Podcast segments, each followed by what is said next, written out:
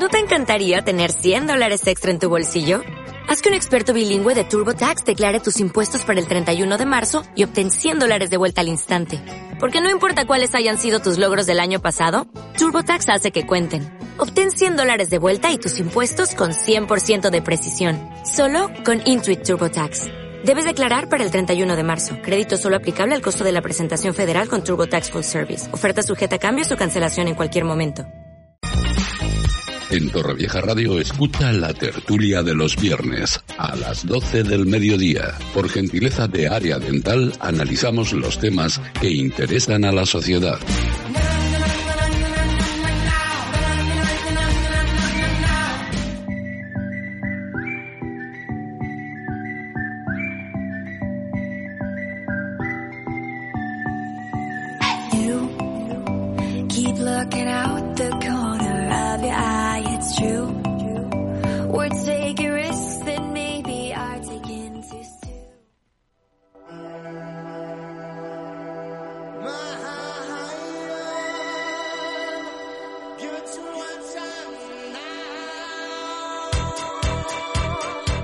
Ay, ¿cómo estamos? ¿Cómo estamos? Que me he equivocado de Fran. Tendré yo un Fran García en la cabeza que he puesto una canción de él en vez de poner la canción de la, no- la nueva canción de la tertulia que es Frankie Goes to Hollywood, que es eh, Frankie Say Relax. Acaba Ya. de dar una exclusiva de que voy a sacar una canción. Ah, es, lo siento, yo soy así, es de formación profesional.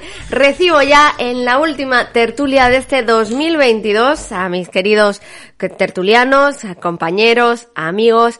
Bueno, ellos son una muestra de todos los que pasan por aquí viernes tras viernes y nos ayudan pues a contextualizar y a opinar, a debatir sobre todo lo que sucede en la actualidad diaria, tanto a nivel nacional e internacional como a nivel local. Empiezo por mi izquierda, tengo a Kinim, bienvenido, ¿cómo estás? Muy bien, aquí estamos, esper- terminando el año ya. Tengo que decir que Kinim nunca llega a la tertulia con las manos vacías.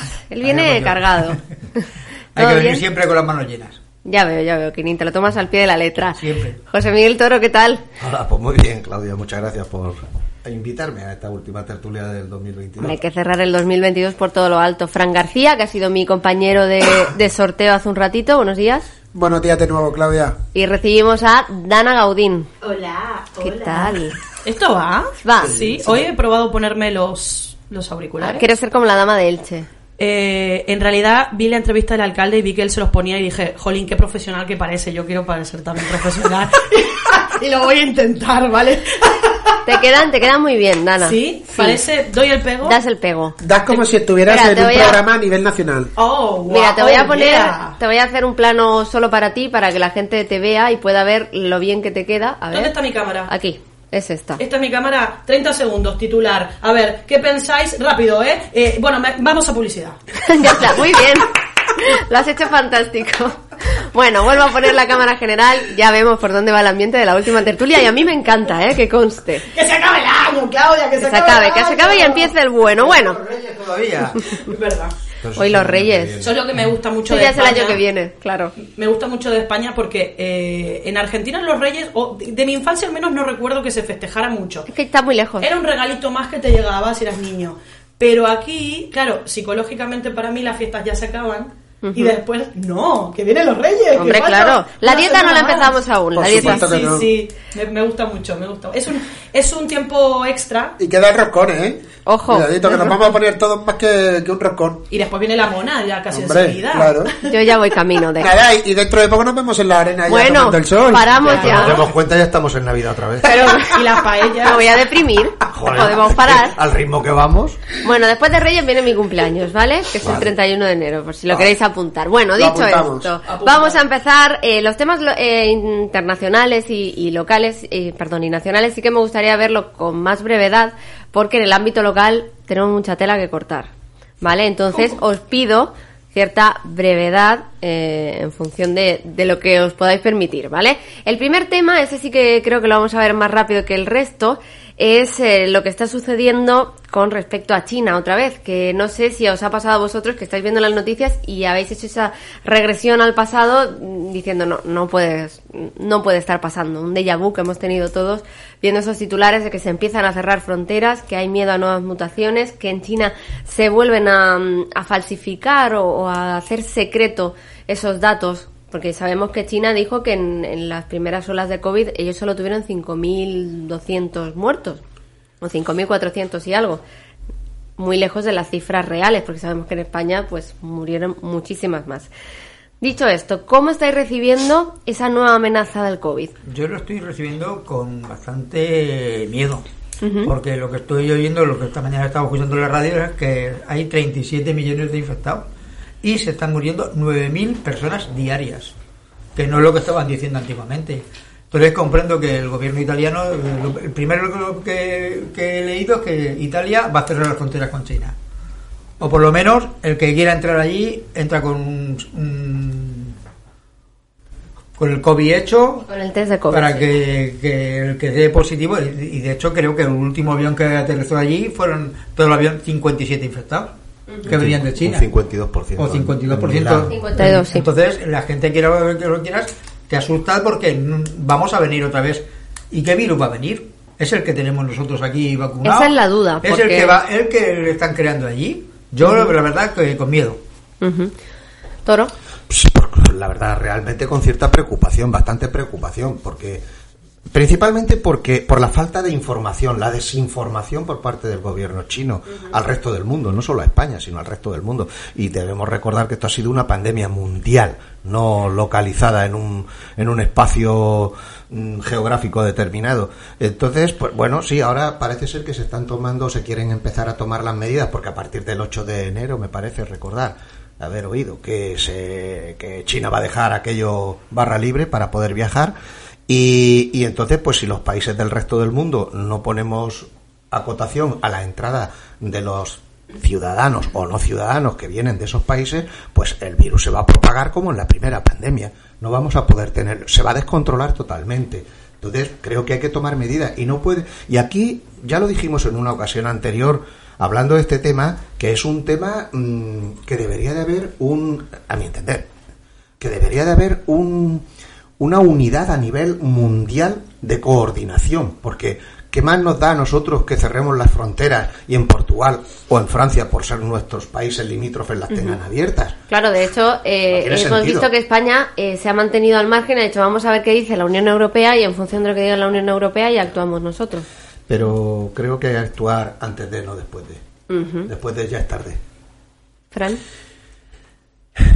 A ver, eh, a mí me sorprende eh, que todos nos demos, eh, nos echemos la mano a, la cabeza ahora porque han salido en las noticias que los contagios se están subiendo. Pero vamos a ver la otra cara de, de la noticia y es que ¿cuántas personas en España, no estoy hablando a nivel de China o a nivel, ¿cuántas personas en España se han puesto la cuarta dosis de refuerzo de la vacuna del COVID? Lo que no podemos pretender es que el COVID desaparezca diciendo yo ya no me voy a vacunar, yo ya no me voy a poner la cuarta, yo ya paso porque ahora vendrá una quinta y luego vendrá una sexta y luego vendrá la que quiera venir. Pero si así lo aconseja la Organización Mundial de la Salud, que hay que ponerse una cuarta dosis de refuerzo para reforzar las otras tres dosis, también hay que vacunarnos. Lo que no es normal es que tengamos el índice de vacunación de la cuarta dosis más bajo. Hay a gente que por tramos de edad se está citando para esa vacuna y que no están acudiendo a los centros sanitarios a vacunarse de la cuarta dosis de la vacuna. Y eso es lo que no es entendible. Y aún encima no se entiende cuando estamos hablando de que a los primeros que se están vacunando es a la gente, a, la a las personas mayores, que son los que más riesgo tienen Sí. de contagiarse con el COVID. Entonces yo también hago un llamamiento desde aquí. Y es que hay que vacunarse. Las vacunas no son malas. No son malas. Hay que quitarnos esa mentalidad de que nos va a dar un, yo qué sé. Bueno, yo, siguen, yo llevo- yo llevo- siguen comentando que ha habido casos de ataques al corazón y demás. Claudia, como cualquier tipo de vacuna. Pero eso es Tú mañana, tú vacuna. mañana te puedes poner una vacuna que no sea la del COVID No, y lo te que yo puede- es un bulo, no, no es y una te puede, contrastada. y te puede hacer reacción como te puedes tomar hoy un medicamento y en, dentro de tres años tomarte el mismo medicamento y hacerte reacción. O sea, eso es lo más normal del mundo. Yo me he puesto cuarto- eh, las cuatro vacunas más la de la gripe y no tengo un cuarto ojo, ni tengo más salido un brazo, ni me ha dado un ataque al corazón, ni me ha dado nada. Entonces hay que estar vacunándose porque al final vamos a llegar a, a qué? Otra vez a pedir pasaportes COVID, otra vez a la mascarilla y luego nos quejaremos de que volvemos atrás y otra vez con todas las medidas que Antes teníamos impuestas. Yo tengo un familiar directo eh, que resulta que se ha puesto tres dosis, las dos últimas, trombos en las piernas. Entonces, eh, desde el hospital no se le ha hecho ningún seguimiento de por qué puede ser eso. Entonces está preocupado, no se va a poner la cuarta bajo ningún concepto, porque si llevo Eso dos, llevo dos y ya llevo, llevo tres, perdón, y llevo dos trombos, el tercero o la cuarta vacuna, ¿qué puede ser? Pero los trombos es a consecuencia de la vacuna Eso, o a consecuencia de que... Pero Coincide y entonces, ¿por pues, qué no hacemos un estudio? Ya, pero mira, yo me he puesto... Respetemos los orden de- el orden de palabra para que el oyente no sea turulla. Yo me he puesto la vacuna del COVID, de la gripe, y he cogido un resfriado. Sí. Pero no es un resfriado de gripe, no es una gripe. La gripe te postra en la cama con fiebres elevadas, con todo. Y, pero he tenido un resfriado más leve. Cada vez que me pongo la vacuna discuto con mi madre. No voy a. De cosas que no tienen nada que ver. ¿eh? Ah, vale. Pero no me voy a poner la Es un vacuna. efecto Esos secundario. efectos secundarios a ver, vacuna. A ver si va a ser que yo discuto siempre con mi madre, quiero decir. Toro, si puedes levantar un poco el micro. Me así. pusieron la vacuna y estuve triste. A ver si es que tengo depresión y aparte me he puesto la vacuna y no tiene nada que ver, ¿no? Sí, por supuesto. Eh, hay países donde se lucha para que lleguen las vacunas y nosotros estamos discutiendo si nos queremos o no poner una vacuna. Es verdad que en casos muy concretos hay reacciones muy concretas. Lo mejor es siempre consultar con un profesional, con tu médico, antes de tomar una decisión. Hay casos particulares donde incluso no a ti, qué casualidad, no te voy a recomendar la vacuna porque tienes otro problema, pero eso nos lo tiene que decir el profesional, ¿no? Eso sería lo mejor. Por supuesto, hablando de lo de China, creo que es inevitable que a todos nos pase que eh, nos eh, viajemos atrás en el tiempo y nos, nos dé miedo, ¿no? Y nos dé ansiedad. Yo he escuchado, a mí me gusta, como yo no soy epi- epidemióloga, eh, me gusta escuchar a los expertos. Yo ayer estaba escuchando justo, justo a un especialista en epidemiología, que era uno que habían consultado toda la epidemia, ¿no? Y él decía, sí, es normal que nos recuerde porque China de alguna manera está ahora eh, en una situación parecida a nuestra gran primera ola, ¿no? O la segunda ola que teníamos saturados los servicios. ¿Cuál es la diferencia? Que decía él, eh, no hay evidencia todavía, eso por supuesto puede ir cambiando, sabemos cómo es eh, la epidemiología, que depende de cómo reaccione el virus, pero por ahora decía no hay evidencia ni que sea otra variante, por lo que se ve es Omicron, que es para la que estamos muy bien Para que protegidos estamos aquí. preparados, sí. Sí, y también hay que tener en cuenta que China no tiene una población tan vacunada como nosotros. Están como nosotros en la primera o segunda ola. Pero recordemos que China también hasta hace muy poquito, hasta hace menos de un mes, tenía esa política de COVID-0 donde confinaban edificios completos y fueron los propios chinos, los habitantes del país, que salieron a la calle diciendo no podemos seguir así, estamos Sí. encarcelados. El problema es que China eh, tiene su propia vacuna también, que tampoco se está, que se está viendo que no tiene No los mismos tiene, resultados que las vacunas que se están poniendo en el resto del mundo. O sea, que la inmunización que tienen ellos con sus vacunas y con tanto personal como viven en China, es la, la sexta parte de la población mundial. que es Claro. mucha gente. Y no están suficientemente inmunizados. Sí, Y el- entonces, pues claro, en cuanto salen, pues si nosotros podemos contagiar a dos personas, ellos pueden contagiar a 20. Ah, ahí voy. Él decía, eh, es importante darnos cuenta una cosa. eh, aunque la gente esté vacunada, eso significa que está muy bien protegida contra la muerte y casos graves, pero no necesariamente tan bien protegida contra la infección. Sí, es bueno, eso hemos lo hemos comentando, lo hemos comentado durante todo este viralizar, año. viralizar, ¿no? No pasa nada. Lo que pasa que sí que es verdad que cuanto más grande es el número de infectados, el número final de muertos va a ser muy grande, pero el porcentaje a lo mejor no dista tanto, ¿no? De cuando, de ese momento en el que nosotros todavía tenemos a la población aún sin vacunar tan fuertemente. Eh, pero también eh, él decía, ¿cómo puede impactar esto que está pasando en China en nosotros? Hay que tener en cuenta que por ahora no parece otra variante, la variante que puede ser que se acerque, eh, que, que- que se llegue al final a España, es la variante para la que estamos muy protegidos. Aquí estamos muy vacunados, sobre todo los mayores, los más vulnerables, están muy bien vacunados. No hay evidencia todavía para pensar que pueda ser algo muy, o sea, que nos pueda llegar un impacto muy grande. Puede ser que haya más casos y puede ser que haya más infecciones incluso, pero no te acabas, necesariamente te más acabas de marcar un Fernando Simón en al principio decían Sí. no va a llegar, no nos va a afectar. Pero es que, pero es, que es verdad, yo rompo una lanza a favor del lenguaje científico. Eh, no todo el mundo tiene por qué entender el lenguaje científico, Claro. pero cuando se habla de ciencia, que es lo único que te avala para estar hablando no de una opinión, sino de un hecho, es que es así. Tenemos evidencia, o sea, no, te- no encontramos evidencia hasta que la encontramos. ¿no? Claro. no la ciencia no puede decir que algo es mentira, sí que puede decir, mira, ni, en, ni siquiera en mil años he encontrado evidencia de esto, parece que no existe, pero no, no te voy a decir que no exista, ¿no? Por supuesto que puede aparecer una nueva variante, pero lo que no parece tener sentido es eh, que nos consuma la ansiedad con la evidencia que hay ahora, que lo que puede pasar Además, él eh, decía un dato interesante, podemos cerrar las fronteras en España, pero ¿para qué? Si no llega a través de China, va a llegar a través de Francia, de, de Inglaterra, de- claro, exactamente. Entonces, realmente hay que ver si el impacto que podemos recibir de este aumento de infecciones se realmente se traduce en una eh, mayor malestar a nivel de hospitalizaciones, de muertes. El colapso de la sanidad, que es lo que estamos viendo que además... estamos- a mí me acaba de llegar una noticia que Canarias sube al nivel 2 de, de alerta por la ocupación del De COVID, de.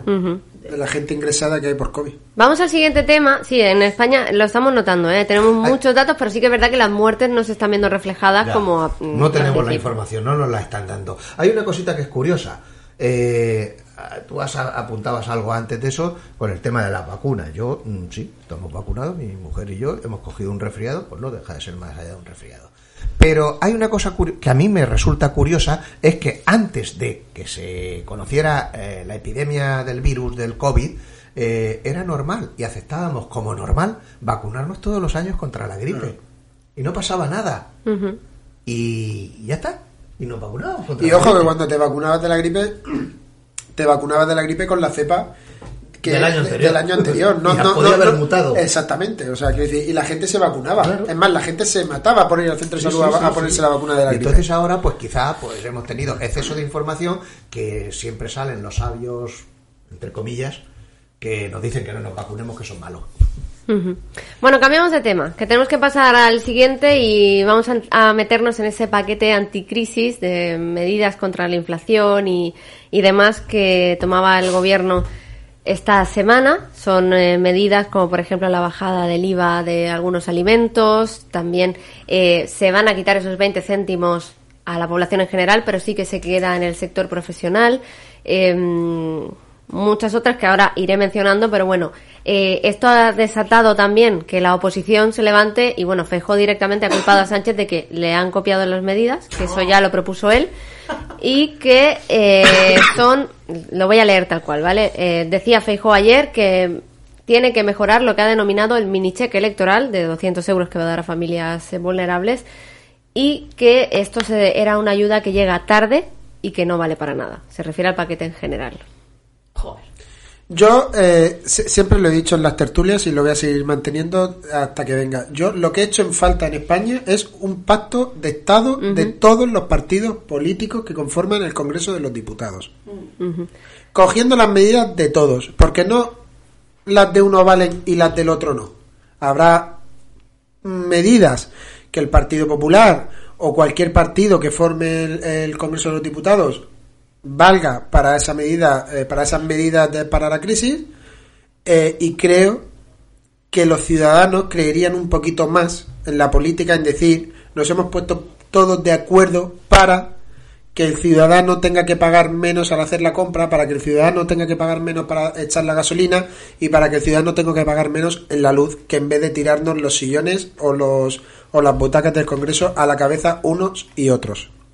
Porque no podemos estar esperando cada 15 días o cada mes el debate del Senado para ver peleándose al señor Feijó y al señor Sánchez. Eso aburre. Al ciudadano aburre. A los únicos que le benefician es a los dos. Entonces hay que hacer un gran pacto de Estado contra estas medidas, contra la violencia de género y contra las cosas importantes que afectan a toda la población, sea cual sea su ideología. Vale. Pues voy a ampliar lo que estaba diciendo, que es que no lo encontraba, ya lo tengo a mano, ¿vale? Efectivamente, alimentos sin IVA e IVA reducido, cheque de 200 euros para rentas inferiores a 27.000 euros, congelación del precio de los alquileres en la renovación de contratos, los 20 céntimos de litro por combustible que irán solo a sectores afectados, ayuda a los agricultores para compensar aumento de costes, apoyo a la industria gas intensiva de la cerámica y otras, suspensión de desahucios, eh, IMB y pensiones y prohibición del despido y prórroga de los ERTE. Eso es lo que todas ellas, que obviamente habría que desgranar una a una, pero aquí en resumen, esas son las medidas. Yo veo que hay eh, una poca... Vamos a ver, bajar el IVA de los huevos y bajar el IVA del pan. Vale, estupendo. Pero ¿por qué no bajas el del pescado y el de la carne? También lo propuso Feijó. ¿Eh? Bueno, yo no sé si, pero te digo, el pa- los huevos son dos euros y un, un carne son bastante más dinero. Económicamente a una persona que va a comprar, necesita comprar también carne y necesita comprar pescado, bájale también ese IVA o, o redúceselo o quítaselo, porque la gente necesita comer carne y pescado, aunque a lo mejor el- hay políticos que no les gusta comprar carne, ni que comamos carne, pero bueno, a mí me gusta la carne, pero hay gente que es necesario también comer carne. Luego, el tema de los alquileres. Estamos hablando de propiedades privadas. Estamos hablando de que... Me, me No vas se decir refiere a congelar que no los cobre, sino que no puede subir los precios. Ya, ya, pero vamos a ver, si a mí me van a subir el IPC y me van a subir todos los impuestos y me van a subir eh, el, La el IBI, contribución. la contribución, y me van a- yo tendré que subir eso en, en el alquiler del local, que el local es mío, que lo pago yo con mis impuestos. Entonces, no sé. Yo, yo me voy a quedar con, con una panadera que salió y dijo que me da igual que me bajen el IVA, pero yo el 1 de enero voy a tener que subir la barra de pan. Claro. Porque los productos me están costando más y la luz me está costando más. Entonces la panadera lo explicó, no lo explicó ningún político. Lo explicó la propia panadera que vendía su pan en- de su horno y dijo, es que yo el 1 de enero voy a tener que subir los costes. Entonces el IVA no se me va a notar.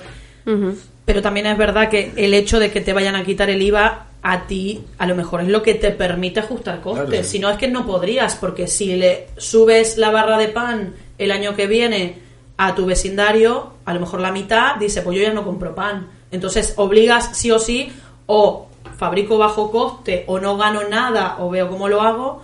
A mí lo que me gusta de la bajada del IVA es que siempre es lo, siempre lo decimos, ¿no? El IVA es el impuesto más injusto, porque no se le cobra a todo el mundo, un piquito para el que es rico y un Y buen sablazo, montaña. una montaña para el que no llega, ¿no? Del mismo modo que agradezco que se regule de alguna manera los alquileres, que es una necesidad básica, como las energías eh, básicas, por ejemplo, también debe, estoy muy a favor, porque siempre se ha visto que en determinado momento de vulnerabilidad el que más sufre es el más vulnerable, y es cierto que el que tiene un local en propiedad eh, puede perder dinero. No, estamos pero- hablando de viviendas, creo que lo- lo- los comerciales de momento... un piso en propiedad, un piso en propiedad que estés alquilando, eh, tú puedes perder dinero con la inflación, por ejemplo, pero es que el otro que está abajo, que es más vulnerable aún, se juega quedar en la calle, ¿no? Entonces, a mí son medidas que me, me parecen muy lógicas, me parecen, me convencen. ¿Por qué no? ¿Os parecen...? Eh, Estamos entre que sí que no, no, no hay... no, no, si son medidas buenas. no- si, no veo toda, cortas. Claro. Cortas. toda, toda medida Sí. que toda medida que repercuta al ciudadano es buena, pero es cierto que Pero ese cheque, por ejemplo, ¿consideráis que es una manera de sobornar, como en su día hizo Trump y aquí lo criticamos, de hecho en tertulia, ¿no? Que le dio mil euros a cada mil dólares a cada votante. Yo te voy a decir una cosa y, y- y me molesta decirla porque me van a decir que cojo el discurso de Fijo, pero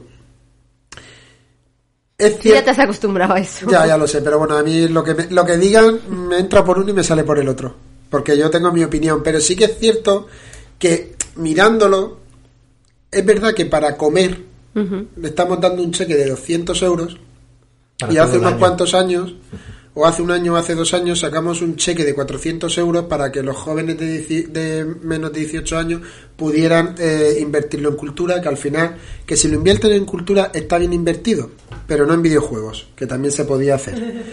Pero es cierto que que, no son cultura, ¿no? según qué videojuegos es cultura o no es cultura. Según qué videojuegos.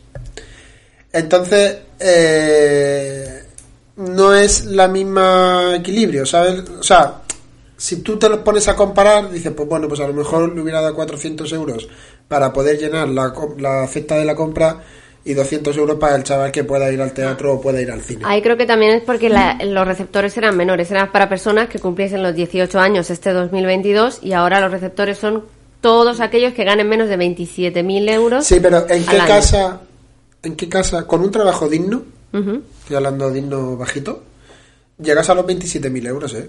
Por eso Pero, te digo claro, que la cantidad es mucho mayor de quien va a percibir esos 200 euros que quien ha percibido Porque los 400. dos, dos miembros de, de una familia que ganen ya 13.000 euros cada uno, que no, No, es- no, son 75.000 en total No, 75.000 Patrimonio. en el En patrimonio. patrimonio, Patrimonio. pero, Pero, en salarios estamos hablando en 27.000 euros. Si ganas Pero- más de 27.000 euros... pero por persona, no en No, no, no, no, en la unidad familiar.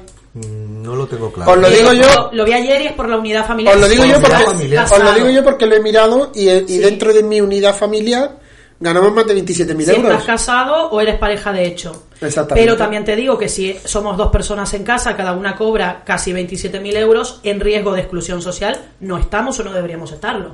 Es que es- bueno, no, pues ricos no seremos, Ricos pero no, no pero- estoy pero escucha, cayéndome del con 13 sistema. con 13.000 euros Pero en una unidad Con familiar con El 27.000 que le- euros, que que es que una dé- media, que es una media de Con 2.000 al 13.000 mes, euros ganarías cada miembro es 13.000 euros, ¿eh? problema. Claro, 13.000 euros. que son 1.000 euros al mes. Son 1.000 euros al mes. Yo tengo, imaginaos, yo tengo 1.000 euros al mes, mi compañero tiene 1.000 euros al mes. Sí. En casa entran 2.000 euros al mes No cada es mes. riesgo de exclusión. Eso no es riesgo de exclusión. que es no. lo que está diciendo, Por que no lo es. Es lo que Claro. digo, que no me parece, Claro. no me parece una cosa loquísima, os lo digo yo, que me hubiera encantado beneficiarme porque siempre he estado ahí al límite de la pobreza también. y no he podido y aún así lo he entendido porque quién eh, ¿A quién le dan sí esa ayuda? Al que se está cayendo del sistema, que es obligación nuestra. Pero mira, rescatar Dana, yo te digo, social. una, una unidad familiar que tenga dos, vale, hemos dicho que tiene dos, pero que tiene dos y dos hijos. Claro, pero bueno, eh, eso es otra cuestión. Yo, por O ejemplo, una unidad no tengo hijos porque Vale. no tengo O capacidad una económica. unidad familiar, una unidad familiar que sean dos y un hijo y tenga su hipoteca y tenga sus cosas para Sí. pagar y tal. Yo, por ejemplo, mi familia, pienso en mi familia, con 15 años yo ya salí a trabajar. Y yo no, no. Sí, y yo, pero un niño, un niño, un niño no puede salir a trabajar. No, no debería. Ni debe, no debe. de- ni debería. Entonces, por es eso digo ¿no? de que habría que hacer muchas puntualizaciones en plan de, sí, una unidad familiar de dos personas jóvenes que ganen sus 27.000 euros, pues vale, sí, puede sobrellevar, eh, puede Yo sobrellevarlo sí. perfectamente, sí, sí. Y más de ahí para arriba. Pero una, una unidad familiar de dos chavales jóvenes con dos niños pequeños, que los hay, yo tengo amigos con 35 años que tienen tres hijos ya. Pero ¿por qué? Es que a, a lo mejor esa es la pregunta, ¿no? Bueno, pues ¿Por porque quieren ser padres, pero tampoco podemos, tampoco podemos cohibirles No, pero que sean, que no, sean- no, por supuesto, pero tampoco tiene que ser el Estado lo mejor el que tenga la responsabilidad de darle un determinado nivel de vida. El Estado está para rescatar Sí, lo que va a ser un problema social potencial, no para eh, necesariamente enriquecer y tener un nivel de vida eh, ni, ni siquiera cómodo, ¿eh? Ni siquiera cómodo. 200 euros te lo cargas en una compra, ¿eh? Claro, Porque sí, ahora sí, compres sí. lo que compres. Yo En el primer mm, recibo de Iberdrola que te venga. Yo que soy la que paga el recibo del supermercado mensual, flipo, Nada, eh, estoy flipando. Pero bueno, puedo terminar con una cosita que se me ha escapado. que tenemos que hacer una pausa cortita también. Y quiero re- quiero decirlo porque también lo he visto en el pleno de este mm, jueves, creo. Y lo bonito de, de ayer, ¿no? Y también lo Somos bueno los es- que nos cargamos los plenos. Toma, aguanten los plenos. Eh, también lo vi en el pleno y lo bueno que en el pleno lo vi con los colores cambiados, justo al revés, ¿no? Lo que hablábamos de Feijó diciendo, eso ya lo propuse yo, eso lo propusimos nosotros. Pues si lo propusiste tú, y lo mismo le digo al co- a los que tenían el conflicto en el pleno, Vótalo, alégrate, alégrate, Feijó, que puede ser porque te copiaron la idea, puede ser también que no. Hay una cosa, eh, cuando trabajas en investigación se habla mucho de la criptomnesia. Es la percepción, no es algo patológico, nos pasa a todos, es la percepción de que una idea es mía, cuando en realidad toda idea de todo ser humano nace de un entorno que puede haber sido más o menos parecido, pero yo seguramente no me doy cuenta que tengo en común con Claudia, pero si Claudia dice lo mismo que yo, pues si Claudia me estuvo escuchando y me imitó. Claudia me está copiando. Eso, eso solo lo hace Alexa. Bueno, Y ni siquiera eso importa. Están haciendo lo que tú crees que es correcto. Apóyalo. Y, y no, es que no lo entiendo. ¿Por qué? Eh, que te hablabas de un pacto. No vamos a tener un pacto político hasta que los políticos no entiendan que los vamos a dejar de votar como no se pongan de acuerdo. Por eso, eso. Porque beneficio político el suyo, ¿sabes? Y- Claro, Y así está. Totalmente. Es que me Bueno, chicos, de beneficio político podríamos hablar. hacer... Eh, eh, Es que sobre este tema no he hablado. Ay, perdón, escúchame, mátame. Quiero decir dos cositas. Te per- perdóname. Eh, me parece que todo lo que sea para beneficio del ciudadano, correcto. Que me parece que es insuficiente, es mi percepción. Y que me parece que los medios para beneficiar a los ciudadanos mm, deberían de ir por otro camino y a mí me, así abuela pluma, me salen pues en, en el tener trabajos más seguros, los ciudadanos, más estables y mejor pagados. Y Total. en reducir mucho, mucho, mucho el gasto público. No esencial. Hay mucho gasto público que no es esencial y no aportan nada al ciudadano. Con eso reduciríamos el gasto y podríamos mejorar los... los ¿Podemos dejar de pagarle a la iglesia? eh, Ahí hay un montón de es- dinero que es- recuperaríamos. Y de los cargos públicos y de los cargos de confianza Claro, es que ese es el y de los problema. supergobiernos que hay. Eso no Ese lo es el hablamos, no problema, interesa que no nos eso. ponemos de acuerdo Ah, cuando claro, creemos claro. Que ciertas cosas son inversiones que no sirven. Como no nos podemos poner de acuerdo los Pero a la ciudadanos. iglesia, ¿quién le paga? Si le pago yo con mi declaración de la renta, soy yo, no es el Estado. No, pero el Estado le paga muchísimos millones paga? al año ¿Qué le- a qué la le iglesia. paga? Bueno, sí, ¿qué le hombre, paga? el IBI, por ejemplo, que no pagan, todo el impuesto que no pagan, las ayudas a colegios concertados, las a- no, sí, por Pero- supuesto, pero las ayudas a los, templos, los a colegios concertados iglesias, no son solo de, de religiosos. los que sean religiosos. Ah, pero los otros sí tienen derecho. Tampoco me gustan, Ah, tampoco bueno, me gustan. entonces- pero como me estabas eh, preguntando de la no, iglesia, yo estoy- recuerdo no, todo no lo que no paga la iglesia todo lo que se le paga a la iglesia. Lo- iglesia a lo- mejor, si cerrara Caritas, a lo mejor estaría mejor. Yo no Porque, lo sé, pero ¿eh? Caritas tampoco es el mejor modelo de beneficencia. Tenemos que hacer una pausa, chicos, porque la publicidad manda, estamos en radio, así que enseguida volvemos.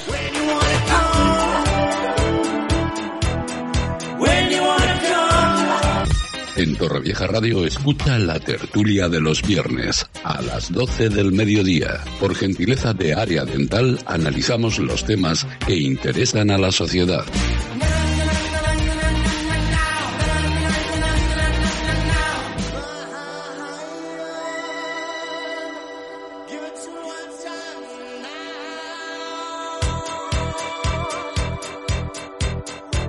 Estamos de vuelta, estamos de vuelta en la tertulia, tertulia que no ha parado ni un minuto, ya os lo cuento, que hemos parado a tomar un pisco labis que nos ha traído muy amablemente dulce de leche, les damos las gracias desde aquí, pero eh, bueno, también a todo lo que ha traído Quinin, gracias Quinin. y vamos a empezar ya en el ámbito local, que no es otro que, bueno, lo que sucedía este 28 de diciembre, muchos pensaron que era una inocentada, no fue así. Efectivamente, eh, Carmen Gómez Candel tomaba la decisión de dimitir, lo hacía en rueda de prensa y lo hacía acompañada por el alcalde de la ciudad, Eduardo Dolón, a quien además ayer estuvimos, tuvimos en entrevista en esta casa y con quien hablamos sobre el tema y le dio absolutamente todo su apoyo. No sé quién quiere empezar a hablar sobre este tema. Toro, te voy a dejar a ti porque antes te, no te he dejado. Te he quitado la palabra y ha sido mi culpa. Bueno, Perdóname, pido la voz y la palabra, ¿no? para ti. Eh, bueno, sí, sorpre- fue sorprendente, digamos, porque bueno, eh, no es muy normal que un político dimita. En nuestro país, en otros países como no lo sé, no lo conozco, pues no sé si será normal o no. En el mío no, ya, ya os digo. No sé si era alguno del norte, en el mío no. Pues es sorprendente y entonces pues eh, no conozco las interioridades, solamente lo que conocemos por la prensa de la imputación en dos casos, que creo que de por prevaricación. Pero bueno, luego habrá que demostrarlo si es así o no. Una cosa es la imputación y otra cosa ya es la sentencia, el, ju- el juicio y la sentencia. Ella Pero se bueno, iba, ella en la intervención que hizo, que la pusimos eh, también aquí justo cuando, cuando la recibimos, ella decía que ella eh, tiene claro que ella no era culpable, pero tenía que dimitir porque se había rechazado el juicio, o sea, el recurso y tienen que ir a juicio. quizá ha, ha tomado una decisión coherente políticamente políticamente porque eh, legalmente y jurídicamente no es así porque siempre siempre en todos los casos sean de quien sea el beneficio de la duda y el- la presunción de inocencia eh, debe, es un derecho del, del ciudadano ¿no? y, y bueno y lógicamente pues eh, este caso eh, como aquello que se decía que la mujer del César, además de ser honrada, tiene que parecerlo, pues esta señora ha tomado la decisión de quizá, quizá, eh, de con esa decisión no perjudicar al partido. Mm, Supongo que algo de eso habrá. Eso no lo sabemos, no lo conocemos, porque yo no he oído sus entrevistas y no sé si ella ha hecho referencia a eso o no lo ha hecho, pero bueno, creo que es un- una, una decisión coherente con el mundo de la política. Cuando una persona está en el ojo del huracán, pues hay que dar un, un paso eh, atrás y dejar que continúen los demás por simplemente por el beneficio de, de que no haya una connotación política a la hora del enjuiciamiento. Eh, yo mismo, Eh. si queréis. A ver, yo eh, voy a respetar siempre la presunción de inocencia de cualquier persona que no haya dicho un juez eres culpable o eres inocente de lo que se te acusa. Normal. Antes de entrar a este tema, y lo hemos hablado ahí fuera, la culpa de, de- de todo esto que estamos viviendo en la política en general, en pedir dimisiones mm, por pedir dimisiones, la han hecho los propios políticos, ¿vale? No la han hecho los ciudadanos ni la han hecho nada. El listón tan bajo que han puesto para que una persona tenga que dimitir lo han hecho los propios políticos, en que parece que aquí cualquier concejal ahora mismo puede demandar a otro y el juzgado abrir una investigación para saber si lo que esa persona ha denunciado es bien o es mal y ya tienes que dimitir. Esto no lo han hecho los ciudadanos, esto lo han hecho los propios políticos que han puesto el listón tan bajo. Yo de Carmen Gómez Candel lo he dicho, ella habrá hecho su trabajo dignamente, ha sacado el concur- eh, ha sacado el contrato de las basuras que ya era hora que se, eh, dejara de pagar a una empresa sin contrato eh, y habrá hecho muchas cosas más de las que estarán orgullosos su equipo y tal.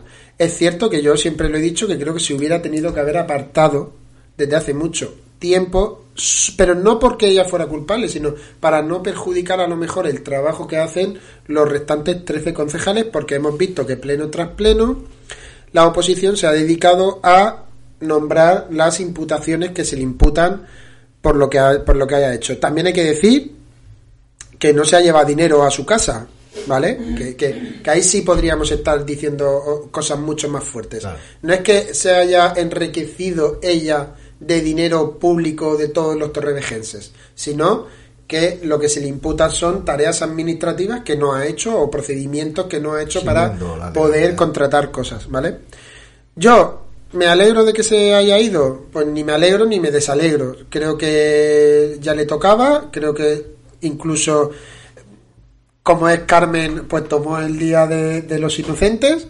Todo el mundo se pensaba que era una inocentada y al final Hubiera era sido una frivolidad si hubiera era- sido una inocente. No, pero que Todo guapo. pero es cierto, es cierto que a mí me corrían mensajes de WhatsApp de Carmen Gómez Candela ha convocado a los medios a la una para anunciar su... Y todo el mundo se pensaba Claro. que era una inocentada porque era el día 28. Pero bueno, yo creo que ahora ya pasa lista, yo creo que ahora va a entrar una nueva concejala al, al, al Ayuntamiento de Torrevieja, que para mí, eh, para los pocos meses que le restan en unas elecciones, creo que va a dar el callo porque es una trabajadora insufrible. La conozco a, a pie de paz, María José Ruiz. Es la siguiente en la lista. Es que, eh, no sé si Toro, Toro estaba, no estaba, cuando hemos dicho que había Por parido no doble. sabía cuál era la Sí, la es lista. María José Ruiz, que aparte es amiga bueno, personal mío y, y sé y he trabajado con ella mano a mano y sé que es una trabajadora. ¿Ha sido madre ya? Sí, también. El mismo. Lo va a La tener felicitamos complicado. Lo va a tener complicado la pobre. Entonces, eh, yo tampoco lo que no acepto nunca, y siempre lo he dicho y me da igual del color político que sea, es el linchamiento a, a una persona. Claro. Ella se tendrá que defender en el juzgado y el juzgado y el juez dirá si es culpable o no culpable de, de los actos que, que ha hecho. Y nada, desearle en lo personal lo mejor y, y ya está. Y, y andar para adelante otra vez el, el equipo de gobierno con María José como Toro, es que antes habíamos dicho que había parido dos veces María José este año. Sí. Por eso. Ha parido, sí, ha sido mamá recientemente. Sí. Y yo creo que al día siguiente de ser mamá fue cuando se enteró de que iba a ser concejala del ayuntamiento de, de Torrevieja. Vaya tela. Ujú. Es que estábamos alucinando por eso. Yo decía, digo, Fran, es que, claro, yo no sabía, sabía lo de concejal, pero no sabía que había sido madre ya. Y yo lo digo abiertamente y lo digo aquí. El ayuntamiento de Torrevieja ha ganado una muy buena concejala que va a entrar próximamente, que es María José. Que es tertuliana también esta casa. Es verdad. ¿Va a poder venir de tertuliana? Ah. No lo sé, ahora ya no lo no creo, pero bueno, esperemos que sí. Bueno, Dana, tu turno. ¿Yo? Bueno. Eh, me ha gustado mucho escucharos porque me ha eh, cambiado un poco también algunas cosas. ¿no? Lo, primero, sí, lo siento desde que lo leí en el titular y lo mantengo. Genial, felicidades a Carmen Gómez Candel por dimitir en un país donde siempre decimos aquí no dimite ni Dios, nadie tiene vergüenza. Eh, bueno, pues ha dimitido. Bien, me alegro muchísimo. Yo hasta se lo agradezco como residente torrevejense porque supone que tiene un respeto, ya no solo a su partido, que a mí eso me da igual, ¿no? Sino a su posición como para, como tú dices, hoy en día es verdad que cualquiera a mala fe puede hacer esa jugada para sacarte de tu trabajo, pero eh, ha considerado que por respeto a la ciudadanía, pues en este momento que ya va a ser eh, como era, ella había dicho que pasaba a estar juzgada, no sé cuál era la palabra, que se le abría juicio oral, perdón. Sí. Como ahora Ella dijo que, que no le llamaran investigada, que le llamaran imputada. Bueno, a mí no me importa cómo yo la llamaré Carmen y como la tengan que llamar. Eh, yo le agradezco muchísimo y respeto esa decisión de dimitir. Podría haber dimitido antes, es verdad, pero mm, no importa. Yo le agradezco que hoy tomara, o ayer, o antes de ayer tomara esa decisión. Eh, por supuestísimo, ahora lo único que queda es recordar la presunción de inocencia y confiar en la justicia. Eh, la presunción de inocencia es saber que eh, si ella eh, es o no culpable lo tiene que decir un juez, ¿no? Porque es verdad que esa reflexión que lo entiendo, porque si tú haces esto, dejas tu cargo para poder tener la tarea importantísima de defender tu inocencia, pues irás con toda la seguridad del mundo, ¿no? Pero eso de que ella esté tan segura, lo digo porque lo he escuchado de su boca, ¿no? Que ella está segura de que va a salir inocente, como estaba segura de que no le iban a abrir el juicio oral porque iban a, a coger la, la apelación. Me, me parece bien, me alegro por ella, eh, pero ¿o- ¿os acordáis que yo os digo que peleo siempre con mi madre? Pues culpa mía no es, porque yo lo hago todo perfecto. Ahora, si le preguntáis a mi madre, a lo mejor dice otra cosa. Quiero decir con esto que es muy importante que los ciudadanos sepamos y que los políticos también se ajusten a ello, de que hay un procedimiento para hacer las cosas y que si no se sigue ese procedimiento se, está, se están haciendo las cosas mal y que eso se va a saber y que los ciudadanos vamos a tener una opinión eh, al respecto y una valoración ética, ¿no? Eh, el hecho de mm, que algún político cualquiera se pueda apropiar de las funciones de un ayuntamiento, de una concejalía, ya no me importa tanto si es por beneficio económico propio o por beneficio del partido, que es otra forma de enriquecernos, eh, no me importa realmente. Lo importante es que los políticos que trabajan sepan, pero por las propias consecuencias del proceso, que las cosas o se hacen bien o hay consecuencias, ¿no? Así que yo voy a esperar, a pesar de que ella se siente muy segura, le deseo lo mejor y espero que pueda tener la mejor defensa, que, se, que la pueda montar muy bien, eh, pero voy a esperar a ver qué dice un juez. Porque que no se enriquezca ¿Y personalmente qué no es algo opinión, que me... qué opinión nos trae pues todo el apoyo que ha tenido por parte de, de su equipo de gobierno? Me refiero a ese apoyo incondicional. A ver, Lógico. No, Es un equipo no tiene por qué ser lógico. a, a- a ver, está claro de que, de que no iban a, a salir a, Claro. a- a quemarla en la hoguera. O sea, vamos a sobre todo, piedras sobre todo, sobre todo porque si estamos diciendo nosotros aquí que hay que, mm, sobre todo, tener la presunción de inocencia de que hasta que el juez no diga que es culpable o no, eh, juzgarla, Pero pues también es bueno que haya esa confianza ciega, en cierto modo, sobre lo que ha sucedido. Entiendo, entiendo que ellos van a ir a ese juicio oral con las de ganar, que fue Sí. lo que dijo ayer el alcalde aquí. Yo entiendo que ahí ha habido una conversación íntima y privada eh, de la que el alcalde salió pudiendo decir voy a defender a mi miembro de equipo. Es verdad que él lo- ya lo- como lo explico me parece muy correcto. Yo soy el jefe del equipo. Sería feo aprovechar. pues a mí esa para- palabra no me gusta. ¿Eso ¿No? lo dijo él? No, no lo dijo así. No sé si dijo él la palabra jefe o fue Carmen. Carmen fue la que utilizó la palabra jefe. Yo os voy a decir una cosa, yo Eh, escuché, pero- yo escuché esa palabra, ¿vale? En la rueda de prensa. No sé, eh, la entrevista de Eduardo no la escuché eh, aquí en Torrevieja Radio, pero mm, como ciudadano no me gustó esa palabra de jefe, porque Eduardo es mi alcalde, el mío y el de todo Torrevieja, ¿vale? Sí. No- sí, sí, Sí, o sea, sí, Eduardo no es el jefe de como si fuera de una empresa. Eduardo es el alcalde del pueblo. Líder de equipo. Sí. Pero no del partido, ¿eh? Me A, refiero a- a a gobierno. veces es que se utilizan los términos sin Sí, sí, no, no, no, no. malicia, si, no, maldad. si no estoy hablando de si, que, que ellos a lo mejor internamente le llaman el jefe en Sí, plan bueno, cariñoso y amistoso. sí. Que yo no digo que no, pero a mí como ciudadano me chirrió al Ya. escuchar, porque yo a mi jefe, no, mi jefe no es el alcalde. Claro, tu jefe somos nosotros. No sé, para mí, Sí. para mí como alcalde merece, eso, aunque es el alcalde de todos los ciudadanos, un respeto. No digo que le faltara el respeto. Lo que digo Para que para ti no te sonó bien. A mí no me sonó, no. Sí. Bueno, pues ahora me toca a mí hablar. Venga, Quinin, por Bueno, favor. Yo a Carmen Gómez Candel la conozco personalmente. Yo la veo una mujer súper, súper preparada. Sabe mucho de los temas que está tratando. Pero bueno, todo el mundo somos humanos y podemos equivocarnos. A mí lo principal, principal es que automáticamente todo el mundo, todo el mundo que yo conozco, mm, la mano en el cajón no la ha metido. Que Así eso lo es lo hemos que muchos políticos eh, se pierden. Están pidiendo 11 años de inhabilitación por un puesto de trabajo. A la falta que demuestren que haya habido un error. Claro. Pero yo, ya te digo, pues puede haberme metido un error o haber tenido... Yo pienso que en poco tiempo, en el momento que salga el juicio, esto se va a olvidar y que Carmen eh, va a levantar la cabeza bien alta porque yo pienso que no, va, no, no vamos a llegar al final del juicio. Es que hay una cosa hay una cosa muy sencilla. Cuando ocurre un- una cosa como esta, nos estamos, nos estamos mm, centrando y nada más que vemos la forma, pero no vemos el fondo. Realmente, realmente en uno de los procedimientos que fue porque eh, contrató una limpieza de choque saltándose todas las legalidades, digamos, o no las legalidades, perdón. Bueno, supuestamente. supuestamente. Creo que lo he dicho y si no lo he dicho te agradezco que me lo hayas. Que me lo No ser que luego te imputen a ti ahora por decir que lo han Hay hecho. que llevar un cuidadín ahora con lo Sí, que sí, se dice. por eso, por eso. Y aquí, cada tres palabras, un presuntamente el o un fondo, supuestamente. El fondo, mm, quizás ya digo, l- lo hizo de una forma un poco no adecuada, siguiendo las, las formalidades, y, pero el, el, el fondo era que había que limpiar Torrevieja urgentemente, porque estaba sucia. Yo aquí me pierdo en eso. Mm. En que se la hayan- porque el plan de choque no es el primer año que se contrata. Todos los veranos hay un plan de choque a una empresa que no tenía contrato con Torrevieja.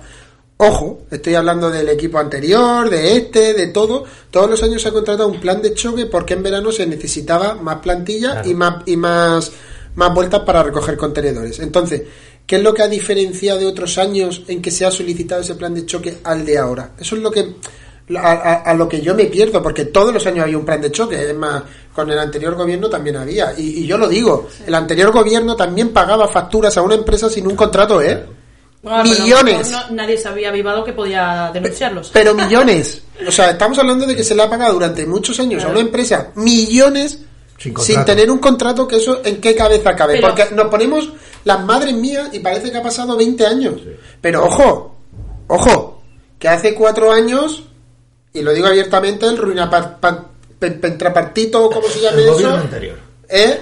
No, es que hay, que hay que hablarlo así. No fueron capaces de sacar un contrato de la basura, ni fueron capaces a hacerlo eh, mm, municipal, ni hacerlo nada. Entonces, Estuvieron pagando cada año de, aquel- un de esa- importe más elevado de esa que los tierra, 188 de esas tierras, estos lodos, o sea, quiero decir, esto no es culpa de tres años y no quiero decir que este equipo de gobierno lo esté haciendo todo bien No, o, se- no, o- no. o hayan cosas que se puedan mejorar, Ni- pero tuvieron la oportunidad, tuvieron la oportunidad y la perdieron de poder decir qué modelo de ciudad querían para el nuevo equipo de gobierno que fuera a entrar al, al- al ayuntamiento de Torrevieja. Y perdieron una oportunidad, señores, que aquí lo tenemos claro.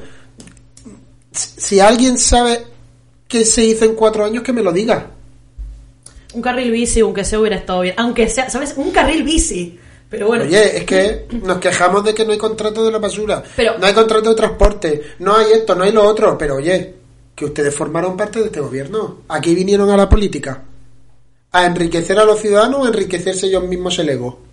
El No, no, el ego, el ego, el El ego el ego, el ego. Bueno, en eso estamos Yo, de acuerdo. eh, solo quiero apuntar una aclaración sobre el- lo que decía de la- las formas y el fondo, es verdad. Eh, a mí lo que me asusta no es que la forma sea incorrecta solamente, ¿no? Sino que el fondo sea, yo creo que parte de la sociedad, de la de los re- residentes, ciudadanos torrevejenses, es el miedo de que el fondo sea hay políticos, no, no tiene por qué ser ella, ¿no? Sino que ella nos, eh, en este caso nos da a pensar que esto puede pasar.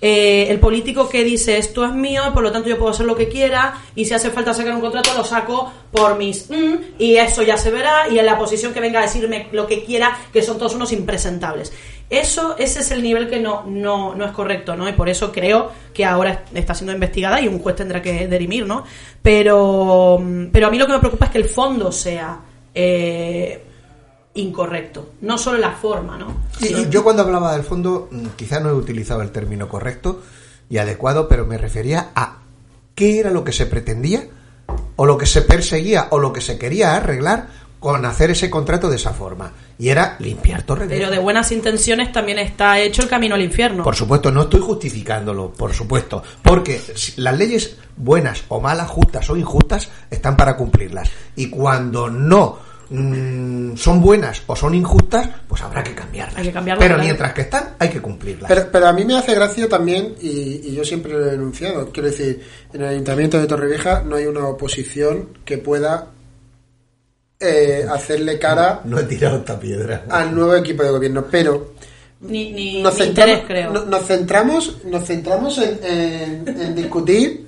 Un saludo para Arturo, nos que está por aquí. Nos centramos en discutir en que si Gómez Candel. eh, y esto tengo que llevar cuidado como lo voy a decir, ¿eh? Presuntamente. Presuntamente. Eso ahora, en que, en que si Gómez Candel lo- eh, siguió los, los, los protocolos que tuvo que seguir en la concejalía y tal, o si se los saltó o tal. Pero ojo, yo no he escuchado a la oposición en cuatro años que vamos a cumplir decir que hay una concejala que se lo está llevando. No. Eso nunca ha salido ni va a salir. Presuntamente se lo está llevando. Porque, ojo, el salario que recibe no es de una empresa, ¿eh? El, reci- el salario que recibe es dinero público que sale de los contribuyentes de los torrevejenses y que le pagamos un sueldo para levantar la mano cada último jueves de cada mes. ¿Eso cómo se llama? No, no, no. Lleva Eso, como, ¿cómo lleva se como ocho llama? concejalías. Porque- No sé si no ha hecho nada, nada.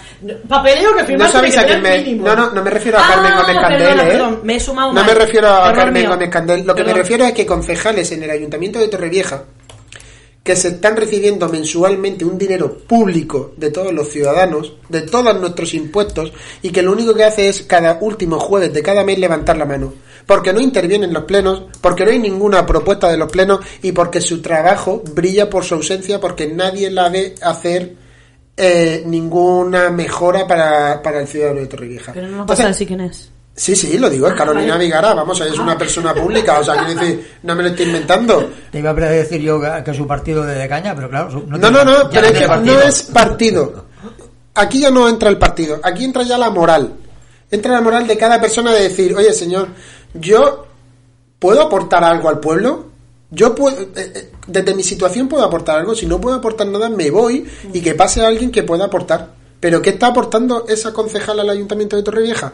Que cada jueves levante la mano. Si su voto da igual, si, si tienen la mayoría absoluta. Y le estamos pagando un dinero todos los meses, Ese señores. es el problema que tenemos con, con la política que hay ahora. Cada Por cinco- favor. ahora, cada cinco años, o cada, el próximo, mira, en mayo, tendremos la oportunidad de, de decir en las urnas quién queremos que sea nuestro Sí, representante. pero le hemos estado pagando durante cuatro años, Kirin. Ya, pero durante claro, cuatro años le hemos pagado un el sueldo político- público que no gana mil euros, ¿eh? El político normal eh, que ve que no está de acuerdo con su partido, antiguamente lo normal sería, sería señores, no me gusta, aquí me voy a mi casa. Pero ahora ya eso ya no existe. Claro, Gómez Candel hubiera podido haber dicho, me voy a los no escritos Claro. y a vivir la vida. Iba, iba a ser multitud ya.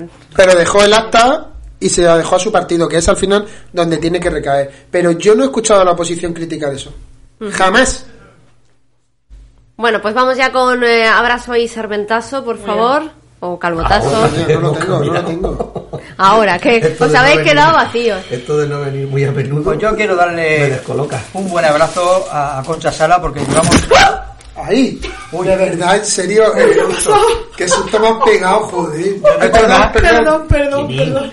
Menos mal que hay más gente que está siguiendo en la tertulia, que la tertulia la están siguiendo también por vídeo y, y- y han visto lo que ha sucedido. Es que nos han abierto la puerta de golpe y nos hemos pegado un susto Ah, yo pequeñito. creía que era por lo que había dicho Quinin. Me han atacado. susto, joder. Bueno, un besito para Gertrude. Has retumbado aquí los oídos. ¿El Ya vinito o la bolsa? De lo tuyo. Bueno, pues nada, yo, yo, como estaba Qué diciendo, Perdón. llevamos una, unas navidades en la plaza del ayuntamiento, en la plaza de la Constitución. Yo para mí súper animado, maravillosos. Esta tarde tenemos un, una- para los niños una tarde buena y mañana vamos a tener una noche vieja como hace muchos años que no tenemos. Entonces, agradecerle a Concha todo el trabajo que ha hecho y a su concejalía. Y luego, pues el palito, pues, no sé a quién dárselo. Porque, yo qué sé. Si no tienen nada malo que decir, eso No es buena, nada- es buena yo, señal. De momento no tengo a nadie. Digo ahora o calla para siempre. Es buena señal. callo para siempre. Finín, me alegro mucho. Lo puedes dar a mí por lo que he dicho de... De, De Caritas. De caritas. Me haya metido de pata, ¿eh? Toro es que se la ha perdido. Te has perdido ese momento. ¿Cuál? Podéis explicarlo en directo, a los oyentes les va a parecer No, no hace falta, no hace falta. El que, el que el oyente que presta atención eh, tiene ahora Escucha algo de que perfectamente. Tiene ese privilegio, por supuesto. Bueno, Toro, te toca. Yo quizá coincido con, con Quinin, por, bueno, y además Quinin, además de que cuando quiere irse a dormir tiene la música ya a castaña y no va a dejar, a mí me pilla No, más pero y no oye, lo oigo. coherentemente, hasta las once y media, doce menos cuarto, es una buena hora para ir a dormir. Sí, pero bueno, a mí me ha llamado, me ha gustado, mm, creo que eso es algo bonito y contra hay diversidad de opiniones, ¿no? Con el alumbrado público, las luces que se han puesto en Torrevieja, sin tener que competir ni con Málaga, la calle Lario, ni, ni, ni con Vigo, ni con ninguna otra ciudad, pero creo que eh, ese alumbrado que se, que se ha puesto nos ha dado un poquito de vida, un poco de alegría, nos, no sé, la luz es mm, vida, la luz es vida, eh, siempre tenemos los faros marinos que le dan vida a los marinos cuando no saben dónde están para que no se estrellen contra las rocas. eh, el sol cuando sale por las mañanas que vence al reino de las de las tinieblas de la noche. Eh, no sé, para mí la luz es vida, es alegría, es no sé, eh, me gusta. Entonces creo que ha, ha sido un acierto. Eh, Concha Sal ha sido la persona que más abrazos ha llevado este mes en Sí, Torrevieja ¿no? Radio, ¿eh? Sí. Es la abrazada del mes. eh, creo que Yo es que mi abrazo también iba para allá, pero ahora lo explicaré. Concha, creo un abrazo al- para Al ti. César lo que es del César y para mí, en este caso, pues coincido con, con vosotros. Y mi palito, indudablemente, es para los chinos. Para todos. Sí, sí, para el gobierno palo. chino. Vamos a ver, no cuando hablo de los chinos, no hablo de los que tengan broma, un es broma. comercio aquí, sino me estoy refiriendo No, lo entendemos, lo al, entendemos. al- al gobierno chino que nos tiene eh, en esta en esta incertidumbre en la vida en que no sabemos qué es lo que va a pasar. No le están dando información al mundo para que puedan tomar medidas o, poda- o- o, tanto las- los gobiernos de otros lugares del mundo para que se puedan tomar medidas de profilácticas para evitar los mayores contagios posibles. Entonces, mi palito lo siento, pero va para ellos. Seguimos al orden de la Sí, mesa. yo me, es abrazo, ¿no? Abrazo con Eh, ese. el abrazo- calvotazo con ese también. El abrazo eh, lo tenía pensado, se lo iba a dar a Concha Sala, la verdad, por yo estas navidades para mí son distintas, mucho mejores, las estoy disfrutando mucho más intensas. Y, y la verdad que eh, todas las actividades que hay durante la mañana, la tarde, la noche, tanto en la Plaza de la Constitución, en la calle Concepción, las luces de Navidad, yo creo que mucha gente de los pueblos de alrededor que mismo yo conozco gente de los Montesinos ha venido a verlas, gente de Callosa, gente de, de mucha gente que ha venido a ver las luces y la calle Concepción que les ha gustado mucho. Y entonces, pues, hay que reconocer lo que es de ella, es de ella. Y ella es la que ha apostado por porque la Navidad se esté celebrando así en, en Torrevieja. Y el calvotazo, que no es un calvotazo, es, eh, pues, me gustaría sumarme a, a todas las condolencias de este diciembre negro que estamos teniendo este año, de todas las muertes por violencia de género en Benidorm, en Madrid, Las mujeres en yo creo 24 horas. que yo creo que, que- que no debería morir ninguna más a manos de ningún impresentable. Antes de, de- de intentar matar a alguien que se maten ellos mismos. Antes de matar a, a las mujeres y dejar 38 huérfanos como se está dejando este año en, en esto creo que hay un gran problema en, en España con esto de la violencia de género y creo que hay que verlo mucho más eh, pronunciado y dejar si la violencia de género se efectúa más en festivos o en fines de semana. Yo creo que la violencia de género no se efectúa más en un día, sino que la violencia de género se viene eh, dando desde mucho más tiempo dentro de las eh, viviendas de cada de cada mujer. Así que eh, que las queremos a todas vivas, que las necesitamos y que son una parte muy muy muy muy importante para nuestra nación como esa. Voy a sumar a eso, Fran, que acabas de decir, a cada una de esas palabras. Dana, Sí, yo tenía, eh, yo solo tenía cosas positivas, pero es verdad, me, me sumó muy muchísimo, no solo a los cobardes femicidas, sino a todo el machismo que viene debajo, ¿no? Que mm, nos gusta contabilizar las muertes, pero todo el sufrimiento que hay debajo a veces se nos pasa desapercibido. Y después de eso solo tengo abrazos y palmaditas. Eh, el abrazo lo quiero dar a Sara Kademalsherieh, espero haberlo pronunciado más o menos bien. ajedrecista. Es una ajedrecista iraní que decidió jugar el mundial sin el velo. Eh, por lo tanto, sabe que posiblemente no pueda volver a su país porque estaría en peligro. Y me hizo pensar en todas las mujeres del pasado, ¿no? Muchas veces decimos las mujeres podemos luchar por la, por la lucha feminista porque han luchado nuestras madres, nuestras abuelas, mujeres del pasado y aliados también. Pero a veces también son nuestras contemporáneas, muchas veces, ¿no? Mujeres que están entre nosotros y yo quiero darle mi abrazo, mi máximo agradecimiento por ser una de esas mujeres que eh, elige eh, luchar por eh, los derechos de la mujer poniendo el cuerpo, ¿no? No nos olvidemos que está poniendo su integridad física y su vida, porque no poder volver a tu país, eh, evidentemente es todo un, un duelo también, pero mi máximo agradecimiento y admiración. Luego, eh, a Concha Salas, simplemente porque me parece que aquí se está formando eh, una, una tendencia que no quiero estar fuera. No, No, sé. no. Yo, De claro, por las dudas, por favor. Yo, soy, yo es que soy del club de fans de, ¿te acuerdas, no? De los no escritos. ¡No escritos! de los no escritos. Pero lo intentaré, yo tengo abrazos para todos. Eh, mi última palmadita del año para Carmen Gómez Candela por tomar la decisión de dimitir. Muy bien, se lo agradezco como residente torrevejense y como mujer. Perfecto. Te ha puesto una eh, ca- candel. Y creo que ya está. Candela hemos tenido aquí hoy. ¿He dicho Candela? No, perdón. Candel, Candel. Pues yo, mira, Candel. yo tengo que es palito. Mira, qué poco le ha durado no tener palito. negativo. Le voy ¿Sí? a dar el palito a la FIFA. Ay, gracias. Simple Sí. y llanamente por Eso tener a un jugador de fútbol que está condenado a muerte que la van a ahorcar y no decir ni mu. Ni mu. Sí, eh, me, me puedo sumar Es eso un también. palazo, ¿eh? Es un palazo. También me sumo. Sí, sí, sí. Me sumo a eso. Importantísimo. Bueno, mi abrazo os lo voy a dar a todos ahora de acabar la tertulia, pero de verdad que va para cada uno de los tertulianos que saca un ratito de su tiempo para venir aquí algunos viernes al año, acompañarnos, opinar, debatir. A veces salir de aquí un poquito enfadados, otras veces salimos ¡Qué más contentos, pero sobre todo por hacer posible que la tertulia siga adelante. A todos eh, aquellos que me habéis aceptado ya como, como parte de, de Torrevieja Radio, que os quiero mucho a todos y que gracias. Qué bonito.